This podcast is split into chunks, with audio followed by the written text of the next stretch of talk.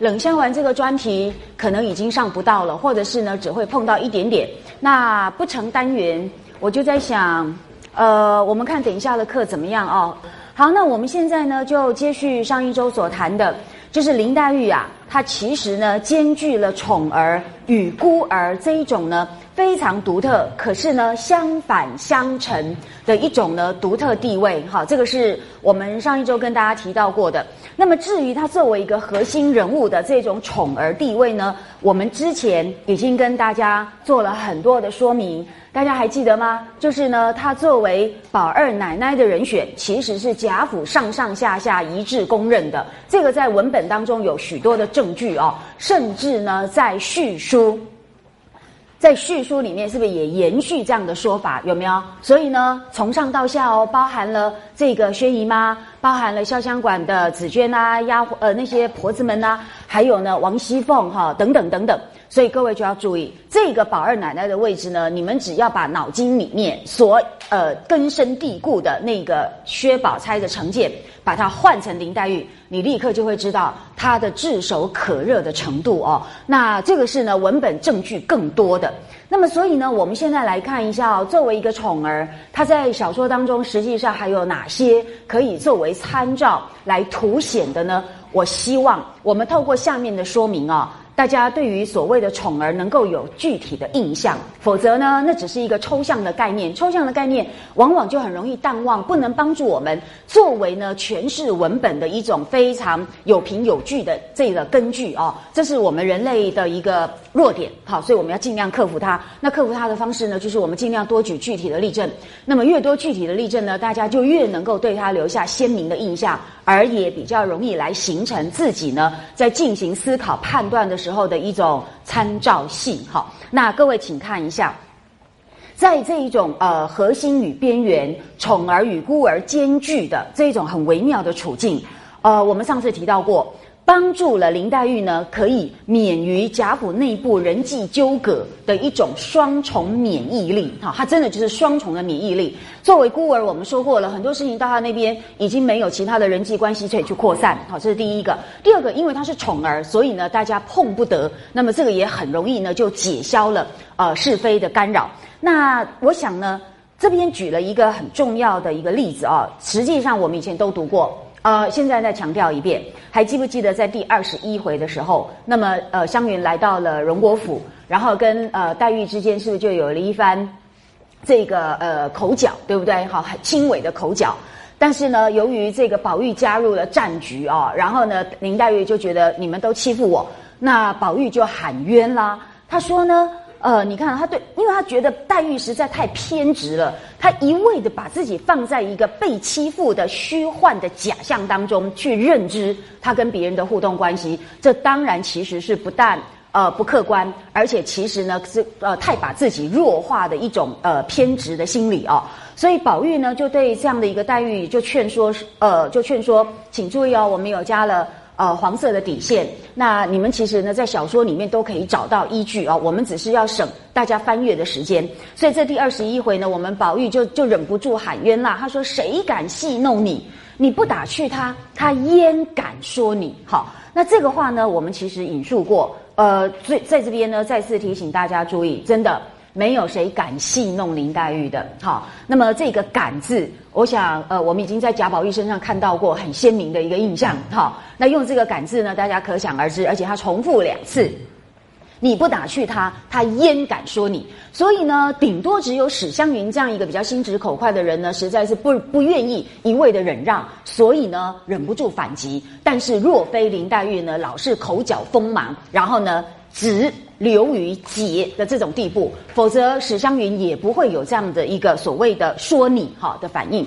所以呢，大家请看一下哦，呃，在这段呃短短的三句话里面，就用了两个谁敢哈焉敢，那大家就知道了林黛玉的地位真的是无可撼动，而且呢，真的是一个出类拔萃的佼佼者。那所以呢，你看哦，林黛玉的地位之尊呐，是无人敢胆敢稍加侵犯的。请各位注意，尤其这里涉及到的是史湘云，不要忘记哦，史湘云是不是还是主子小姐，对不对？她跟林黛玉在地位上是旗鼓相当啊。那连旗鼓相当的，大家同一个等级的，那么都有这一种谁敢戏弄你，焉敢说你的这种心理反应，其他人。就可想而知。我们来看看其他人是哪些人。那当然啦，连同等级的人，大家还记不记得？姐妹们，呃，因为也怕林黛玉身子弱嘛，对不对？经不得一些委屈，所以是不是大家也都不苛责她？有没有？好，这个都是我们以前在这个四十呃第四十五回、四十二回呃第四十五回我们看过的哦。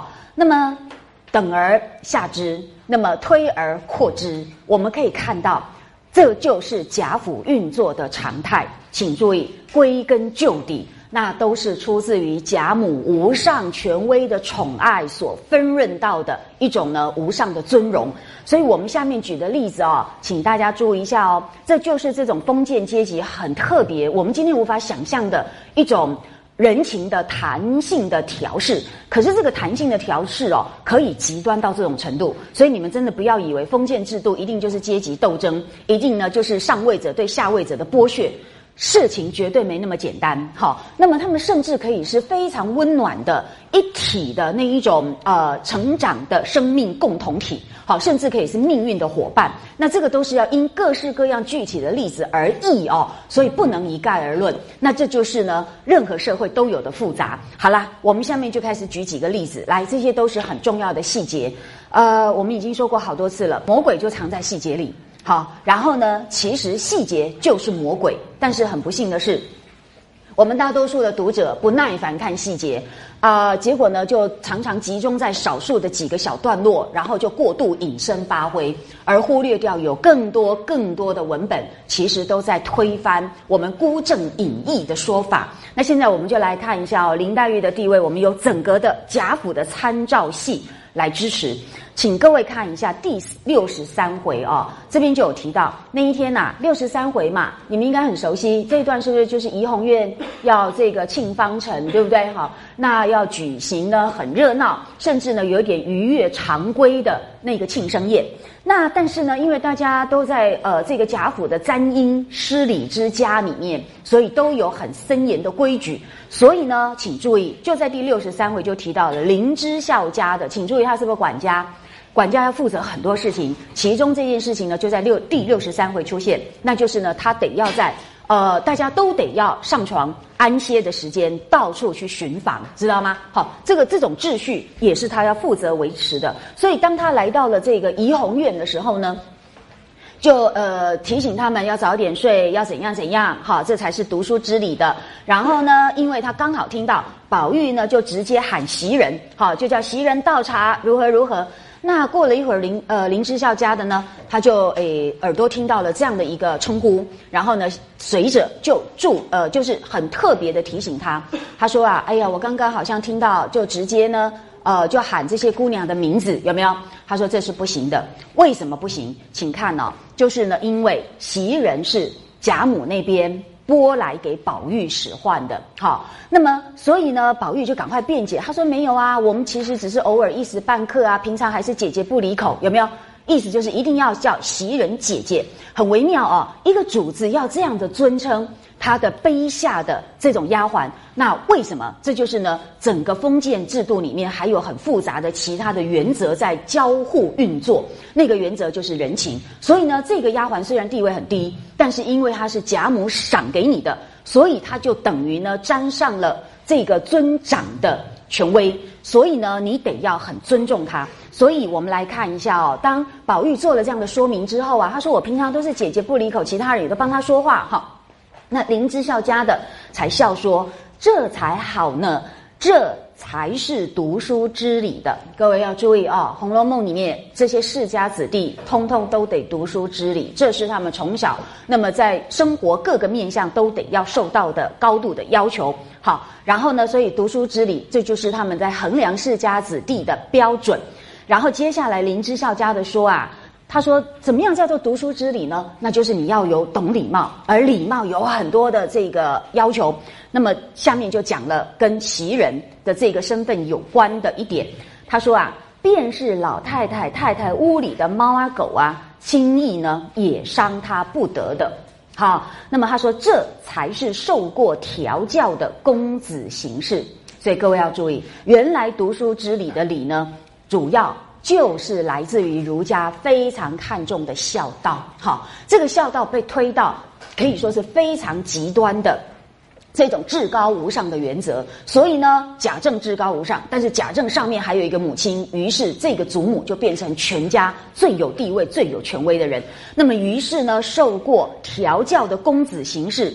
读书之礼的表现，那就是要非常尊重你的长上。那这个祖母呢，就是最高的权威。好啦，所以在这样的一个最高权威之下呢，那么老太太、太太，那太太不用讲了啦，哈，她是第二代的女家长。那么即使他们屋里的猫啊狗啊呢，那么谁都不能轻轻易伤害它。哎，猫啊狗啊是小动物啊，对不对？在中国人的观念里面，他们当然都是非常低等。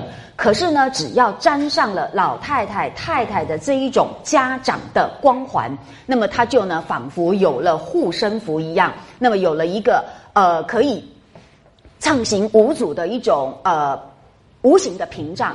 那这就可以呢，在贾家也沾呃沾了光，那么也分享了荣宠。那么各位，这句话真的非常重要哦，你们要记在脑海里面，因为整部《红楼梦》里面有关贾府家族人际关系的运作，这个都是绝绝对的一个主轴，好，一个呃最根源的标准。好啦，既然连猫啊狗啊都轻易伤他不得，因为这叫做投鼠忌器，好，打狗要看主人，这个主人既是全家的最高权威，那他的猫啊狗啊当然都鸡犬升天，好，这样各位要懂这个意思。好啦，果然呢，我们一步一步来看，猫啊狗啊都享有这样的一个呃威势哦。那么到了人身上呢，那么封建是有阶级等差的。那么我们来看最低阶级的那些人，他是不是也同样适用这个原则呢？各位，我们来注意一下，这是在第七十三回，哈，果然。完完全全就是依据这个儒家最重视的孝道所衍生出来的原则，而丝毫不悖啊！所以呢，连这个做粗活的下人叫做傻大姐，请各位要注意，傻大姐要不是要以她的这种愚痴哈，这个呃这个呃玩笨啊，那么实际上呢，呃，她恐怕也不会在我们的小说里占有一席之地，因为呢，要用她的愚痴。无知无事来引进绣春囊，懂吗？所以呢，现在他才会出现。我们作者给他一个篇幅，但是呢，这个篇幅我们作者没有放过整部《红楼梦》所依循的写实呃写实逻辑哦，就要合情合理。所以我们来看一下这个做粗活的傻大姐，她为什么可以进大观园？大观园是何等神圣，那是皇妃回来省亲铸币之所在呀。为什么她可以进得去？哦，那所以呢，我们作者就做了一个合情合理的说明，因为。她有贾母的保护伞，那既然如此，那大观园当然他也可以进去了。好，所以你们可想而知，整个家族里面的运作，这都是你一定要随时记在脑海里面的一种。基本原则，那所以呢，这位傻大姐呢，就因为在贾母的保护伞之下，就拥有了无人可以企及的特权。什么特权？就是呢，她诶可以呃纳凉，好，她可以少做一些事，然后呢，高兴了，她想去大观园里也可以进去玩耍。这个呢，不是随便哪个丫头都可以有的哦。那所以我们来看一下第七十三回作者的描述是。这傻大姐年方十四五岁，哈，很小，是新挑上来的。与贾母这边，请注意哦，提水桶、扫院子，然后专做粗活，好的一个丫头。哎，各位你们可能对贾府里面的各呃各方人等的那个阶级跟他们的哎这个职务。还不够了解这个，我们呃以前不晓得没有画过表给大家看哦。实际上这种丫头呢，大概只能算在第四五等，懂吗？好，那这个第四五等的根本上呢。呃，跟主子的关系啊，天壤之隔啦！好，他们要见到主子哦，已经是比登天还难的。还记得小红的例子吧？对不对？小红就在怡红院当差，但是连贾宝玉都没见过她。那这个傻大姐是等而下之，所以已经到第四五等，那简直已经是在泥土里面，主子大概永远看不到的那个小灰尘呐。但是就是这么的机缘凑巧，好，你看哦，在这个机缘凑巧运气之下，你只要受到主子的青睐。哎，就立刻可以翻身。好啦，作者就描述说啊，这位专做粗活的一个丫头，只因她生的体肥面阔，两只大脚做粗活简便爽利，且心性愚顽，一无知识，行事出言常在规矩之外。啊，既然常在规矩之外，是不是常会犯错，对不对？那就要看组织怎么看待。有的就觉得很讨厌，好，你破坏了秩序；可是有的却觉得，哎，在我们这么森严的、沉闷的，甚至僵化的生活里面，有这样子的偶然、出乎意料之外制造笑料，好像也蛮好的，好像调味料一样。好，所以你看，贾母就因为喜欢他爽利便捷，因为他做粗活，呃呃，应该是非常爽利的。再加上呢，他讲起话来常常无厘头啦，好，所以呢。呃，我们贾母喜欢他出言可以发笑，所以呢，还特别为他起一个名字，叫做呆大姐。注意哦，常闷来便引他取笑一回，毫无避忌，因此呢，又叫他做吃丫头。那你们有没有注意到这个功能是不是跟刘姥姥就有点像，对不对？只是刘姥姥跟呃这个傻呃傻大姐当然不一样。刘姥姥是绝顶聪明、有智慧的击鼓的老人家，所以她是有一点刻意呢去配合别人，有没有？然后呢来自己出镜洋相，为了讨好这些贾府的诶少爷小姐、老呃老太太们。但是呢，傻大姐真的就是天生很这个天真，然后呢又很愚蠢，但是呢又很很有趣的一个人，所以呢反而对贾母来讲就投了她的脾胃哦，所以呢就有了亲近贾母的机会。就因为这样，只因为贾母喜欢他，闷了呢就把他找来，好，那大家说说笑笑，是不是又有点像王熙凤的功能，懂吗？好，所以很有趣的。于是呢，就在这些很具体。可是呢，又很多的机缘巧合底下所形成的特殊的缘分，于是啊，这个傻大姐就享有了别人所望尘莫及的特权。请注意，我下面的标了这个黄色底色，好，这是重点。她纵有失礼之处，见贾母喜欢她，众人也就不去苛责。你看，连一个四五等的丫头，只因为贾母喜欢她，闷的时候把她找来说说笑笑一番，竟然呢，大家就对她是不是也礼遇有加了，对不对？很多事情呢做错了也不苛责了。好啦，于是这丫头也得了这个利。若贾母不唤她时，她就入园来玩耍。入园来玩耍，这是谁？是不是都很羡慕的？还记不记得谁是羡慕？呃，这个园子后来终于呢，也得了宝钗的帮助。可以进去呢，遂心如愿，香菱对不对？所以你就知道香菱想进来还不一定能进得来嘞。但是傻大姐是不是就得了贾母的这个力，竟然呢没事就可以跑进来玩？所以各位你们就要注意哦，真的这个就叫做复杂。好，你如果不在那个社会里面仔细了解它运作的层层面面，你就不知道说原来每个人受到的机遇都不一样。你不能用很简单的一个对立的观念来。呃，理解那这样子，你当然又会变成自己的成见在引导哦。那所以呢，傻大姐的例子就很告诉我们说，就在这样的封建制度底下，贵贱自呃自然区隔非常森严，但是它还有另外很复杂的面向在做调节。好，而这个调节呢，就因为呃并非常规，所以它会因人而异。那因人而异的差异在哪里？你就要个案的一个一个的去探究。哈，好，所以呢。我们了解这个傻大姐所展示出来的一个呃非凡的示范，我们就可以知道，哎，那么傻大姐是四五等的丫头，我们林黛玉呢，她可不是大丫头，对不对？大丫头，你们知道大丫头又有呃别的外号叫什么？知道吗？大丫头因为贴身伺候主子们啊，那真的是日夜共处，他们是不出门的，你们知道吗？所以一天二十四小时生活在一起，随时都是这些人在旁边伺候，所以情感特别的深厚。所以呢，他们也同样因此而分沾了主子的威势。所以大丫头的外号是不是又叫做二层主子？还有叫做副小姐，对不对？那你就注意到了，副班长就是班长下面的那一个嘛，哦。所以大丫头呢，已经呃。没错嘛，好，为为这有很好笑吗？好，总而言之，总而言好，班长没什么了不起，是不是？好啊，副啊总统下面就副总统，这样总可以理解了哈。好，总而言之，所以你就可想而知，连大丫头都已经呢享有非凡的威势，那么连像这些呃王呃这个林之孝家的诶这些人。大管家、大娘们见到他们都还不敢说理，你知道吗？你就可想而知，那林黛玉更是超乎他们之上、云霄之上的哎天之骄子啊！而且她又是宝二奶奶，大家呢共事下面默认的人选。你就可想而知了，怎么可能有人敢对他不利哦？所以呢，所以就因为如此。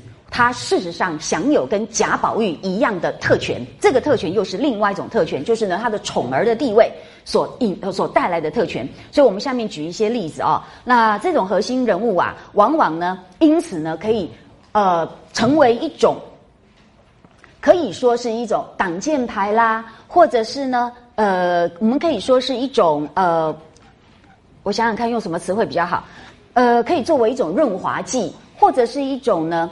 呃，解消烦难的一种呃特效药，好，所以呢，我们来看一下哦，在宝玉身上，我们先看他的例子，等一下我们就来看呃这个林黛玉的例子哦。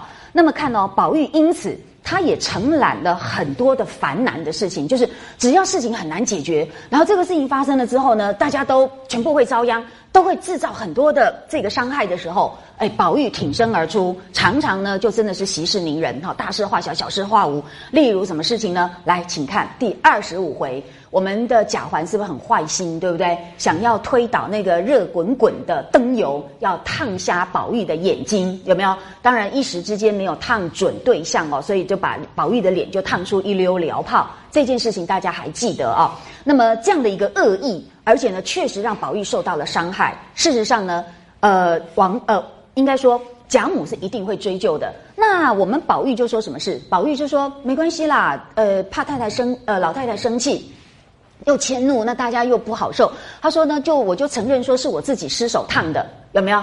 然后呢，结果下面人就跟他说，就算你承认你是你失手烫的，一样会去责备旁边人怎么没有把你照顾好，了解吗？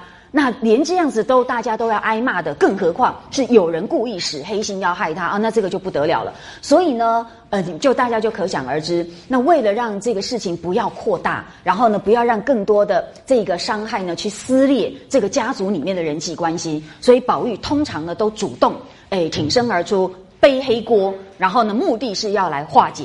所以呢，在第六十一回，我们又发生了一件事情，那就是呢，彩霞是不是在那个赵姨娘的央求之下救济？因为彩霞是不是那个王夫人贴身的大丫头？哈，那所以呢，就希望说她就近哦，哎，近水楼台的可以偷王夫人的东西，好，就是内神通外鬼，哈。那这个彩霞因为跟贾环呃有情有救哦，那于是呢，她也就帮了这个赵姨娘。那当然呢，这说实在的是。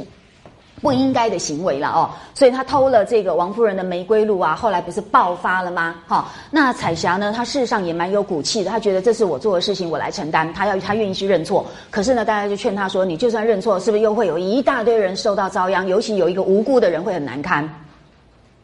最重要的是，有一个无辜的人会因为这件事情很难堪，是谁？”探春，因为这是赵姨娘，一定会被牵扯进来。那结果赵姨娘又是探春的生母，但是探春现在是不是在大观园里面李家管权的？那她的脸要往哪里摆？所以大家呢想了很多之后，认为为了保全探春，不要让她难堪，这件事情我们尽量就把它化解，有没有？那所以呢，宝玉就说，呃，他认错，好，他说这是我我因为好玩嘛，所以呢，我就故意呃这个。等于故意去激，好去激说，哎，你做不到。那结果没想到呢，哎，彩霞就真的做了。好，他说只是闹着玩，哎，闹着玩。尤其是公子哥儿，是不是大家就觉得不是那么严重了，对不对？好，这件事情呢，哎，大家也就是责骂几句，好，这个事情就这样子的，哎，无疾而终。那么，所以果然，来，我们第六十二回呢，哎，应该这样讲哈，第六十一回的这一个呃事件发展描述的后果是。宝呃平儿说的好，平儿就做了一个呃总结，好做了一个交代。他说呢，这件事情是宝二爷应了，所以大家无事。这么一来呢，这件事情就完全就诶，这个突然之间就冰消云散哈，然后呢就再也无影无踪，不用没有人追究。那么果然呢，彩云也说，请注意哦，彩云跟彩霞在小说里面好像二而一啊，这个是已经有学术界的人讨论过。呃，我们就不在这个地方多做这个辨析。总之，他应该差不多算同一个人，哈，所以我们把他当做是同一个人来看待。那么，呃，彩云也说，结果都是宝玉应了，从此无事，哈。所以你看，所有的人一致的都说明后果都是由宝玉来化解。那宝玉当然啦，就是因为他是个宠儿嘛，贾母呢顶多责备他几句，也不至于呢对他有怎样的严惩。这就是宝玉发挥的功能。那这个大家族人多口杂，然后呢是非纠葛，那已经是剪不断理还乱呐。所以对他们来讲。大事化小，小事化无，呃，永远是最佳的原则，懂意思吗？但是问题是谁能发挥这样的作用？那么我们现看现在看到的就是贾宝玉。好，那例如呢，我们刚刚提到的这个，呃。登游的那件事情有没有？我们刚才都已经提到过了哦。那现在呢，我们就来看一下，那黛玉呢，她事实上也是发挥同样的作用，只是呢，她跟宝玉不一样的地方在哪里？宝玉都是啊主动来承揽，有没有？因为呢，他觉得这是我们家的事情，我有这个能力，那么我就出一点力。他只不过呢是被人家责备顽皮而已，好，就可以让很多人减少呢呃接下来的灾殃。好，那林黛玉不一样的地方是，林黛玉都是呢。呃，在背后被人家拿出来当挡箭牌，好，然后呢，应该说他常常被利用拿来制造不在场证明，好，然后就非常完美的，也跟宝玉的情况一样，完全化解这些纷争。所以，所以除了薛宝钗在滴翠亭杨妃扑彩蝶那一段当中呢，也是利用了林黛玉，然后呢，让自己便宜又不得罪人，有没有？结果整个事情呢，就大家都呃无视，好之外。我们再来看一下哈，呃，在林黛玉身上呢，她被用来制造这种不在场证明的，来很有趣。这个呢，呃，滴翠亭的这个事件绝对不是唯一的孤立。我们好好的把《红楼梦》当成一个整体来看待。好，那么例如呢，第四十六回又出现过一次。好，那么。这次是这样子的，邢夫人呢，我就不带你们看文本了，好不好？你们自己要把它读熟哦，哈。呃，我把这些事件做一个概述，就是邢夫人为了要替贾赦来讨取鸳鸯，有没有？不就碰了一鼻子灰吗？连鸳鸯都不给他好脸色看，对不对？哦，那他当然啦，觉得王熙凤现在当家嘛，那邢夫人她就来跟这个王熙凤商议哦，她觉得呢，呃，王熙凤又是贾母的这个眼前的这个当红的。这个宠儿，那么如果呢能够先呃透过王熙凤，然后等等等等，那这件事情就十拿九稳。但是问题是王熙凤心知肚明啊，以鸳鸯的个性，根本不可能。他觉得呢说了也是白说，而且只是会弄得自己自取其辱哦。所以他也讲了呃一番话，结果呢我们邢夫人是不是摆出婆婆的姿态，对不对？那人家都尽量努力，你现在事情还没说，你就已经先有一点。呃，这个先打了这个呃回票，那这个你这个还算是做人家媳妇的吗？哈，那于是呢，呃，王熙凤就知道，反正这个婆婆很难讲话，是不讲道理的。于是她就呢，哎，顺着她的毛去摸哈，然后顺着她的话说，但是呢，她知道一定呢会制造很大的难堪，所以呢，她为了要避开邢夫人这么的莽撞，而且接下来会出丑，因为你当面跟呃鸳鸯讲，你越 push 她，她是不是其实就会越越。那个艰巨，对不对？那那个场面一定会更下不了台。那以邢夫人的个性，那真的是会无法收拾。于是呢，他已经预见，再这样下去，呃，场面难堪就会出现了。那他就想到这样的状况呢，有一个人尽量让他回避，因为他是下人，下人是不是很容易被迁怒的？知道吗？好，那个人就是平儿。好，所以呢，主子辈之间的这种难堪场面啊，大家呃。总有一些办法可以去面对，但是如果有下人在旁边的话，他们常常呢就会变成代呃替罪羊，好，然后就变成大家出气的对象。所以呢，王夫人呃应该说哦，对不起，王熙凤。他面面俱到，也设想到说呢，平儿可能会有这样的麻烦，于是啊，他就先叫平儿离开，好，就脱离这个现场，那不要让他卷进来。那结果呢，平儿就因为这样的原因，所以他就到别的地方去逛逛嘛，哦，然后呢，没想到他刚刚好就到了，逛到了大观园里。然后呢，到了大观园里，刚好又遇到鸳鸯，然后又遇到袭人，然后就有一堆话，然后那里面就有什么，哎，什么螳螂捕蝉，黄雀在后，有没有？那段情节你们就自己看哦。好啦，那么偏偏呐，他遇到袭人、鸳鸯啊，那鸳鸯当然很不高兴啊，他当着这些平常都是好姐妹的面前，他也很坦率的表示说。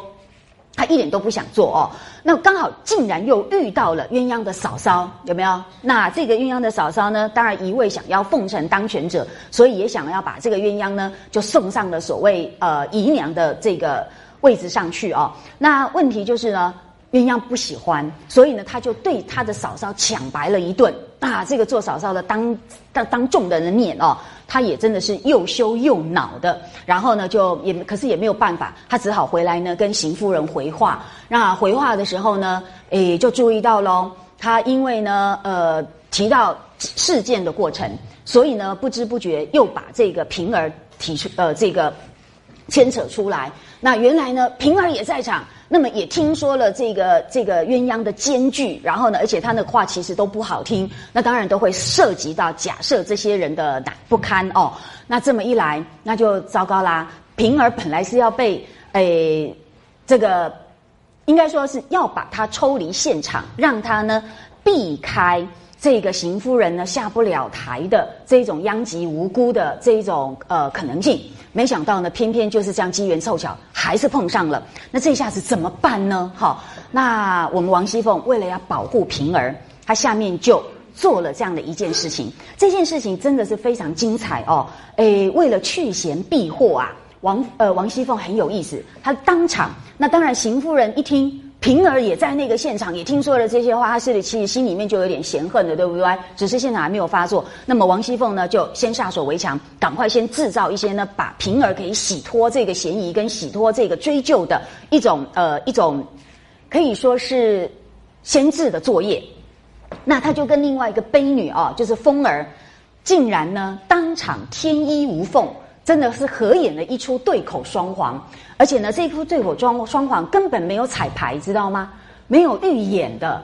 然后呢，就这样子的天衣无缝，各位就可想而知，这个绝对不是第一次发生。好，而且呢，足以证明风儿跟王熙凤还有平儿他们这个主仆之间，应该都是非常有默契的，非常互相了解的，知道事情该怎么做的。所以他们一动员，立刻呢就能够抓到重点，所有人都发挥他们的角色，然后呢彼此掩护，彼此合作，然后呢是一个非常灵活的机器，懂意思吗？好，但是除了这个之外，我认为。为这个恐怕不是第一次发生，不然这一个事情怎么会天衣无缝这么顺畅，立刻就能够把当场的难堪给化解哦？我们来看一下这个情节怎么说。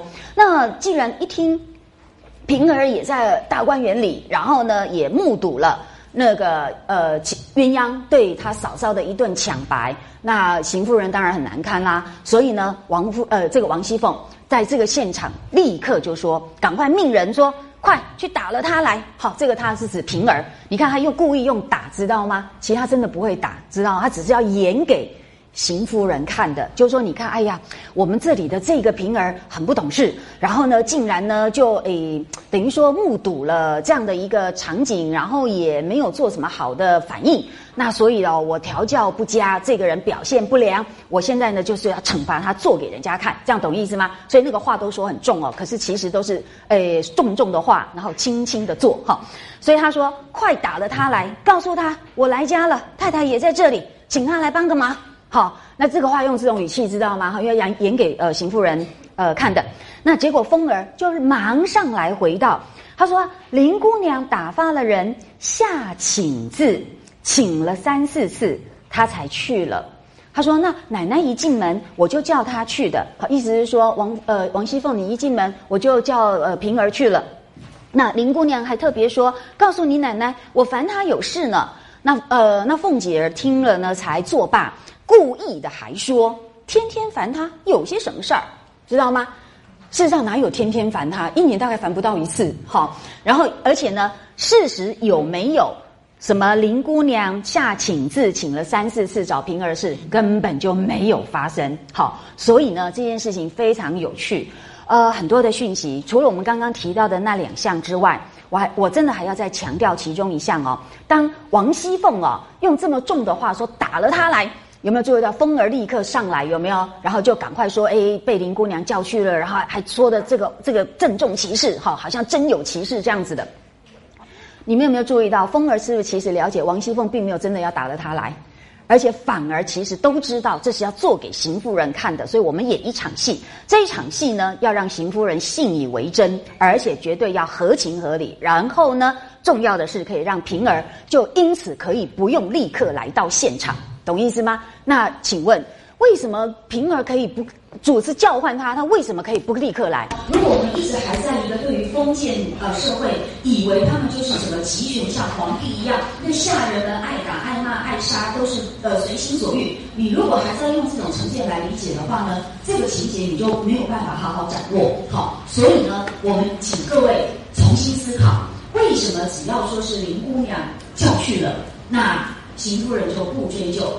或者是呢，就可以不用打了他来，连王熙凤的打了他来的这个命令都可以不用执行，所以就可想而知，呃，如果是一般别的人，那么所谓的下请自请，呃，平而过去，恐怕就不见得有这个效果，对不对？那所以呢，我们想，呃，在这里特别就是要请大家注意一下哦，显然。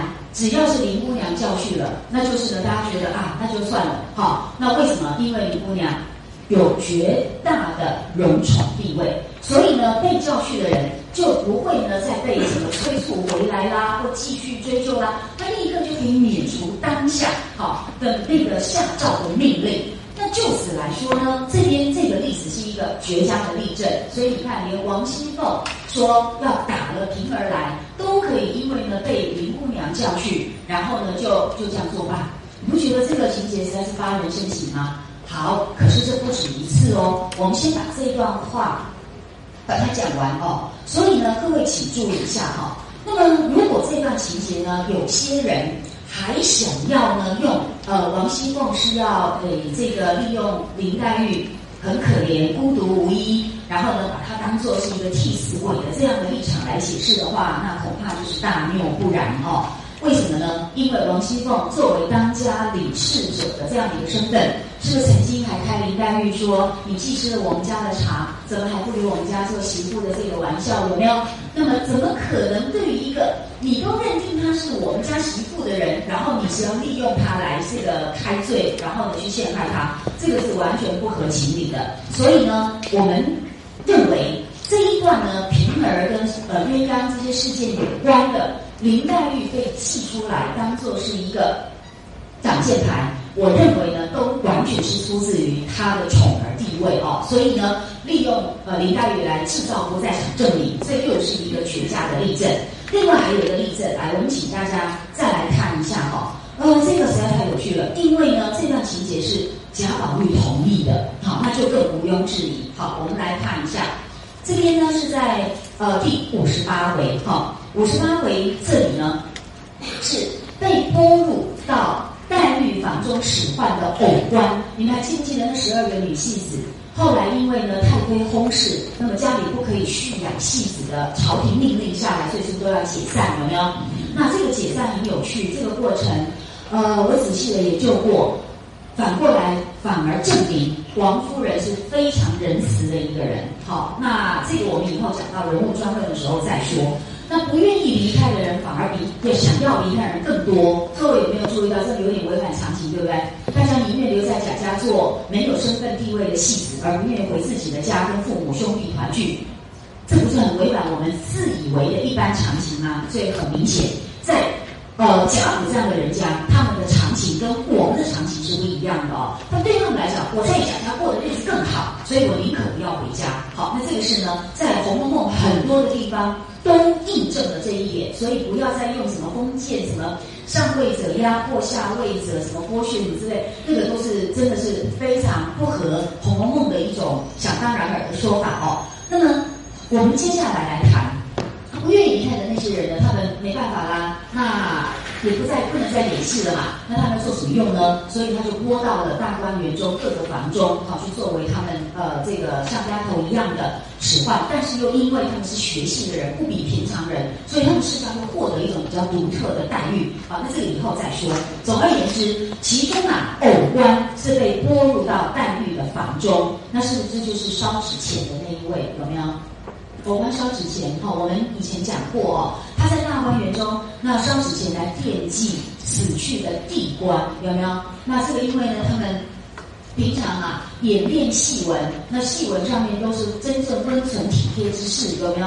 那于是呢，两个人就假戏真做，就真的做了所谓的恩爱夫妻。日常饮食起坐呢，就如同恩爱夫妻一样。所以你要知道，讲做真实真亦假，是不是还有另外一个意义？所以它意义很多的，那就包含假戏可以。呃，真做弄假可以成真，所以真跟假岂有一一刀两断，不容呃这个呃等同的对立呢？其实事情没有那么的简单哦。好啦，于是呢，虽然他跟地补上来的蕊官是不是又是一样的恩爱？但是他从来没有忘记死去的地官。而各位还记得吗？这个在《红楼梦》里面创造出一个很独特的词汇，他认为这是真正的至情，真正的事情是要情理兼备的，他把它叫做诗礼，还记得吗？有一种礼，礼不一定是冷冰冰的、没有感情的，错，你以为只有情。才是温暖的，可以呢到极致的，是我们可以全心全意用整个生命去追求的。所以我们给他一个痴情这样的一个名词，对不对？但是曹雪芹说你错了，不是的，那种痴情是片面的，真正最完善的，可以说是最呃圆满的境界，其实是痴礼。所以第五十八回，还记不记得那个回目上面写的就是什么？茜纱窗，真情回痴理，有没有？好，然后呢，你就知道真情跟痴理其实是可以等同的。那我觉得呢，这我们将来可以做一个呃单元来详细的谈哦。好啦，总而言之，这个痴礼非常有意思。我真的后来很后来很后来，啊，真的才呃蓦然的发现，好，那人却在灯火阑珊处，好，痴礼就在灯火阑珊处突然之间闪耀出来。啊，终于发现《红楼梦》呢，它事实上是不赞成痴情的。我们以为林黛玉很痴情，呃，也对。但是呢，林黛玉的痴情并不是《红楼梦》中唯一的一种真情的表现。真情有很多的形态，而痴情未必是其中最高的那一种。好，这个是呢，简单提醒大家，以后我们可以多谈的一个议题。好啦，所以我们这位偶官呢，他就是吃礼的体现者。也是用吃礼呢来引导、来启发宝玉的一个呃一个智慧的一个这个起步者哈，所以他扮演的是一个起步者的角色哦，让宝玉领略到原来生命、原来人生、原来世界是那么的复杂，有各式各样都同样高或更高的可能性哦。好啦，我们来看看具体的把诗礼实践出来的做法，就是呢，他没有忘记死去的地官，所以呢，每节烧纸哦，然后呢，以示不忘。那结果不小心啊，刚好就被素日不和的婆子给撞见哦。于是呢，这个婆子呢就得意洋洋，因为抓到这些平常都是呃。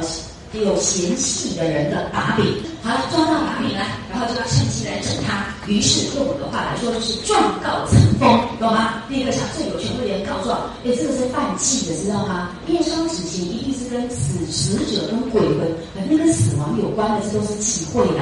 好，结果呢，大观园何等神圣，然后呢，平常婆子呢，只要做一点点还没这么严重的事情，就会被人家责骂，有没有？尤其是宝玉又嫌他们臭，又嫌他们脏，对不对？又被什么气味熏臭了之类的。结果，偶官做了这么严重的事情，他当然觉得这绝对不可以侵犯哦，要所以状告陈封，要问他的违纪之罪，好，这是违纪的做法。那结果呢，宝玉刚好来到这个旁边哈，然后适时的拔刀相助，然后呢，同样的，他也是一样，把这个违纪犯纪的事情呢，就一肩的又都揽下来。然后就编一套说辞，那就是为了要弹压这个婆子呢，让她不要再追究。好，呃，为了就是要保护这个偶官。好了，然后呢，结果这个博士我觉得他很倒霉哦，他觉得好不容易真的抓到一个把柄，结果不但呢没有得逞，反而还要自己承认说是我看错了。你知道我想他大概很逗哦。你看到，对呀，那因为宝玉就说啦，你不准回去这个回报了，好，就就算了，我就不追究。可是婆子说不行啊，我已经跟上面的人说了，上面人要我来拿人去问罪的，那我是呃请你要来把偶官带回去。那我如果不把他带回去，那我不等于是这个失职吗？那说不定上位者还要追究我的失职呢。那所以不行啊。好，那那于是呢，他诶这个婆子就在这样的为难之中，就呃想出了一个办法。请注意，这个办法也是啊，智多星呐，在极致底下呢，产生出来的一个化解之道。而林黛玉呢，又再度被派上用场。好，好，那婆子就说：“好吧。”呃，我如今呢就回奶奶那去，好，因为因为宝玉就说，哎，是我叫他去烧纸钱的，是要祭什么？让他去祭奠谁？保佑我病好，祭奠谁？杏花神有没有？好，所以呢，诶，要祭那个杏花神，让杏花神高兴就可以保佑我病好。那你现在既然要说这件事情不对，那你是不是反而要咒我的病不好？那这个罪名就太大了哦。所以呢，佛祖就诶不敢不敢再追究。好，于是呢，他就说好吧，那我如今回奶奶们去，就说是爷祭神，我看错了。好，这个爷祭神就是保佑自己呃编出来的哈，就是杏花神，因为它旁边是一棵正在盛开的杏花树啊。好啦，那宝玉就说你也不许再回去了，那我就不说了，我就不追究你。那婆子说我已经回啦，是叫我来带他，我怎好不回去的？啊，也罢，这就是他智多星极致想出来的办法。他说就说我已经叫到了他，这个他是谁？偶官呢？好，就说我已经叫到了他，但是呢，林姑娘叫我去了，有没有注意到？如出一辙哦，全部都是那种非常为难，这个叫做那个什么进退维谷哈，两难之际，进也不对，退也不退，也不行，这样子的话那怎么办呢？于是你看，呃，跟王熙凤一样，都不约而同，通通都用现场必须要拿人去问罪的人犯呢，都被林姑娘叫去了，哈，都是用这个做法。好啦，请注意宝玉的反应，宝玉想一想，哎，他觉得这个很好。那于是呢，就点头应允。那那个婆子呢，只得去了。那各位注意一下哦，这段情节跟王熙凤那一段一模一样。只要这么一讲以后啊，注意追踪后续情节，你们就会发现事情都不了了之。好，就是上位者也不再追究了，也没有再打了平儿来，也没有呢要再再叫偶官去。那这件事情呢，就这样子的化解于无形。注意到了哈？那所以很明显，这点你再放在一起来看。非常清楚告诉我们说，好奇妙哦！我们的林黛玉还没有在场哎，只要说那些人犯是被他叫去的，那通通呢就因此就完全脱身，好就解消了他现场的这个为难的处境。那更何况，哎，林黛玉不在场，都如如此的具有神力，有没有哈？可以隔空打牛。那如果是他现场人在的话。那还能够有什么样的罪疚到他身上？那更是绝无可能。这样你听懂我意思吗？只要是被林姑娘叫去的人，通通呢就完全从这个呃难堪的，甚至呢，诶可能有可怕后果的事件发生的这样的事情中脱身。林黛玉本人，那更是呢，几乎是所到之处，大概呢都诶这个什么众呃什么众人退散，有没有哈？类似这样哈。好啦，所以我好像用错了一个词哈。那个什么退散，好像是那种施咒的时候，有没有巫术啊？什么驱魔的时候的那种用词哦。可是真的是这样啊。所以你们真的要注意哦，林黛玉她真的是个丑人。不要再一味的固执，她是个灰姑娘，然后把很多的情节都做了过度的错误的解释哦。好啦，所以我下面用我的话来做一个呃简单的说明哦。那么就是呢，以这个偶官烧纸钱的这段话，请各位注意，这又是一个极度为难的尴尬的处境。一方面呢，婆子已经回过话了，所以你必须拿人去见。这个就是呢，大家族呢严如铁律的一种治家法则，对吧？这是不可违抗。好，但是呢，一方面呐，呃，这个物怜心切的宝玉，他又用言辞来恐吓这个婆子来加以阻挡，那以至于这个婆子呢就不能够执行这个命令哦，那也不能够交差，那这个婆子就无法交代呀。那于是，要不婆子就得要承担无中生有的的诬告。或者呢，他办事不力，总之这个婆子是不是也惹祸上身？那于是呢，怎么办？这都是进退维谷两难之地啊。那婆子本身也很麻烦的。于是呢，林黛玉就又呃发挥了润滑的功能，好，她又呢呃被用来成为两方，好，能够呢两全其美的一种缓夹的力量。那各位再注意一次哦。那么婆子说。他所说的这个被林姑娘叫去的理由，显然是只要被林姑娘叫了去，那么即使偶官是干犯禁忌，那么甚至已经被当场人赃俱获的拿住，其实都可以立刻脱身，就不用回去回话了。那么，而且等着问罪的那些上位者、那些奶奶们也不会追究，甚至从此之后就搁置了，好，就完全没有任何的下文了。那么，显然这件事情，它真的是一个非常根本的解脱之道。想想看。后续没有再发生啊任何的余波荡漾，显然不只是眼前我不追究，连事后也不追究，所以林姑娘的影响力非常深远呐，有没有？不但眼前就可以解决，而且事后呢这件事情就完全的化解掉。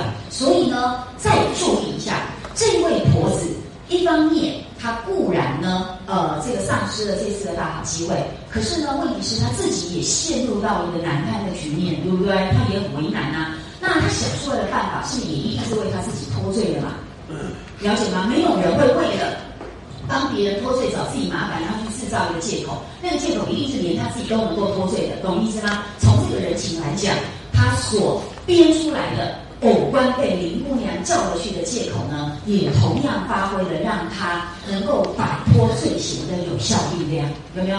所以各位没有注意到，好微妙啊！把这两件事情，就是王熙凤好跟平儿，以及呢偶官跟婆子的这两组事件一起来看，都清清楚楚可以认识到说，我们的林黛玉真的是很奇特的一种呃宠儿的地位啊，尤其呢我们的宝玉呢。接受了婆子的这个计策，好，他点头应允。请注意，他绝对不可能为他心爱的林黛玉去招惹罪殃，懂吗？所以他也一直呃认可这个做法，各方无损，好，那么以至于呢可以圆满化解这样子的尴尬。所以有没有注意到林黛玉好特别？她在她不知道的时候啊，都发挥了周全四方的薛宝钗的功能。好，薛宝钗是自己去做，林黛玉呢是在背后被人家拿出来做，可是呢，结果都是呢面面俱到的，然后呢又瞻前又顾后，又自己便宜，又不得罪人，然后大家有趣，有没有？我们引述的是薛宝钗的话，所以真的是很奇妙啊。那所以事情的复杂，真的不能够一概而论。那所以呢，从这两件事情，我们呢可以很清楚的印证了。老太太、太太屋里的人，连猫啊狗啊都轻易伤他不得，更何况是宝二奶奶的人选。好，那所以呢，对于这样子的一个呃林黛玉的地位的认识，我们主要是要提醒大家。那么再回来呢，参照滴翠里杨妃铺彩蝶的这一段情节，那就更清楚可以证明薛宝钗毫无嫁祸的心思，也更没有嫁祸的结果。而吴宁说。呃，薛宝钗正是如同王熙凤或者是那个婆子跟贾宝玉一样，都是利用啊，这确实是利用。但是呢，呃，出发点跟他的目的跟结果，事实上都是良善的，就是要让所有无辜的人都可以免除呃难堪，好，免除灾难。那这一点呢，我们就是要请各位从这个角度，对于呃杨飞不彩蝶啦，呃这这件事情呢，重新思考哦。所以确实嘛，各位再提醒一次，在杨呃所谓的嫁祸这件事情发生之后，我们的林黛玉跟红呃小红，还有对这个事件的任何后续发展吗？没有啊。所以同样的，就是林姑娘也不在场，但是呢，却发挥了在场，而以她宠儿的地位。就使得一干人等呢，全部呢都把这个所有的疑问，好，所有的追究的这个心态，那么都化解掉了哦。那所以，请大家要注意这一点。好，那于是呢，我们就因此可以啊，我一直在找一段啊，因此我们就可以再度的强调，知燕斋果然他是深知甲骨这种世家大族的独特的复杂的人际关系，以至于呢，他比我们更清楚的立刻掌握到。原来我们这位呃薛宝钗，她在呃这个滴翠亭旁边的这一番呃所谓的金蝉脱壳之际，她就完全用正面，而且呢是无尽的赞美来看待。我们再强调一次，她根本就认为，呃，第一个薛宝钗绝对不是一个刻板的僵化的迂腐的女夫子，好，她非常灵动，懂得灵机应变。所以不要忘记，作者给他的一字定语是什么？时。所以时就是懂得随机应变，好。而这个随机应变当然不是墙头草，而是呢，他真能够恰如其分，而且呢，能够很完善的扮演他的角色，然后呢，让所有的事情都能够圆满的解决。所以他说，呃，我们的薛宝钗闺中弱女，机变如此之变，好，如此之奇。这个奇就是说，在电光石火之间，跟那个婆子跟王熙凤一样，立刻呢都能够，呃，这个。在脑海里面浮现出这样一个绝佳的妙计哦，所以才会说象棋好煞妙煞，那么令人焉得不拍案叫绝哈？然后说它是极致脱壳哈，那么明显宝钗妃居居然一隅女夫子，那这一点呢，我们如果参照刚刚所提到的那些相关情节，是不是绝对可以证明之彦斋确实是深知《红楼梦》创作底蕴的？好，由他来帮助我们认识一个我们完全不了解的世界，应该是一个绝佳的引路人。好，好，那所以呢，我们对于架构论，果然没有听到钟声。好，所以我们的那个架构论呢，现在就先交代到这里。呃，你们可以再多思考。那我们现在因为单元呃的关系哦，所以有的时候没有办法讲的太多，所以呢，希望大家好好的重新思考这个问题。我们把最后这段话用文字来解说哈，你们可能会更精确的掌握。换句话说呢，透过知见斋的说明，它让我们呃重新认识薛宝钗身上所拥有的，可不是呢百年以来红学主流人物论里面。一差呃一差杨旦所常见的，以为他是什么生于城府的心气欺诈谋略陷害，而刚好相反，我们在薛宝钗身上看到的呢，如知批所说，他是巧于应变的极致灵活、聪明与慧侠。好，所以呢，总之这次对他来讲，呃。